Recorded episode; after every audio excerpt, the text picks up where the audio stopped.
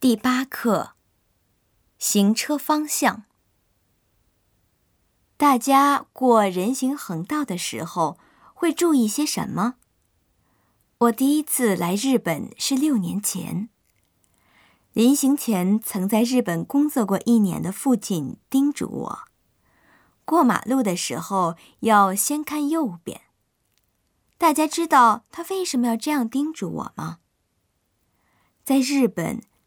车辆在较宽的马路上要靠左行驶，所以过人行横道时要先看右边，确认是否有车开过来。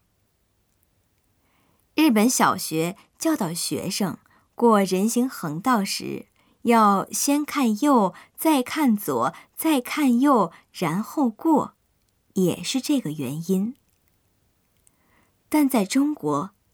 车辆的行驶方向和日本相反，是靠右行的，所以过人行横道时要先看左边。这个习惯可不容易改掉。虽然我自认为已经适应了日本的生活，但直到现在，有时还是会搞错。